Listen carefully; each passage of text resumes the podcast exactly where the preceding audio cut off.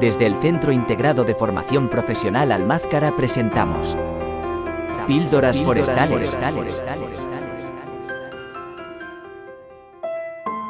Capítulo 7. El pino radiata en Toreno. Comencemos hablando de Toreno, una pequeña localidad de unos mil habitantes situada en el noroeste de España, en la comarca del Viejo. Este pueblo, atravesado por el río Sil, tiene una de las mayores superficies forestales de la comarca, pero no siempre fue así. Durante el siglo XX, con la revolución industrial, apareció la minería de la industria del carbón y el pueblo, como toda la comarca, se llenó de explotaciones mineras. Ahora que sabemos un poco de historia, vamos a conocer al pino radiado, o pino de Monterrey, aunque para entendernos todos usaremos el latín y lo llamaremos Pinus radiata. Esta conífera naturalmente tiene una distribución muy pequeña, solamente la zona de los condados de Monterrey y alrededores, y en dos islitas pequeñas de México, llamadas Guadalupe y Cedros. Aunque naturalmente no se ha esparcido mucho, nosotros nos hemos encargado de hacerlo, y de esta manera nuestro Pinus radiata se ha convertido en la especie forestal más cultivada a nivel mundial.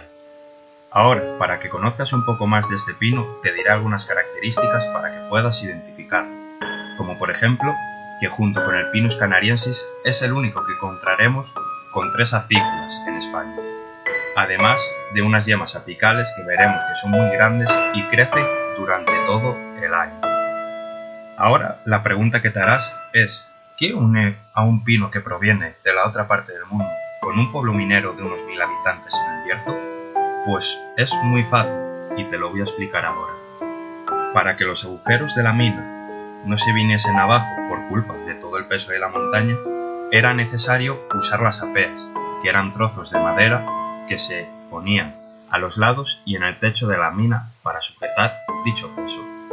Para esto tenían que buscar una madera que creciera rápido. Qué curioso que por la zona del País Vasco había gente que en sus jardines tenía plantados unos pinos que crecían más rápido que cualquier otro. De esta manera se comenzó a probar y a ensayar. Viendo los buenos resultados que tenía, comenzaron las primeras plantaciones del Pinus radiata por toda la cuenca minera. Un dato curioso es que actualmente, y como sabrás, la minería del carbón en España ha desaparecido por completo, y aquel pino que antes se usaba para ayudar la estabilidad del pozo minero, ahora se usa para borrar cualquier rastro de una actividad industrial que hasta hace no mucho dio de comer y vivir a la gente. La pregunta que nos podemos hacer es, ¿Podrá ser este pino y su gestión la nueva forma de trabajar y vivir para la gente de Toreno y el Bierzo? Y hasta aquí mi episodio. Hasta la próxima.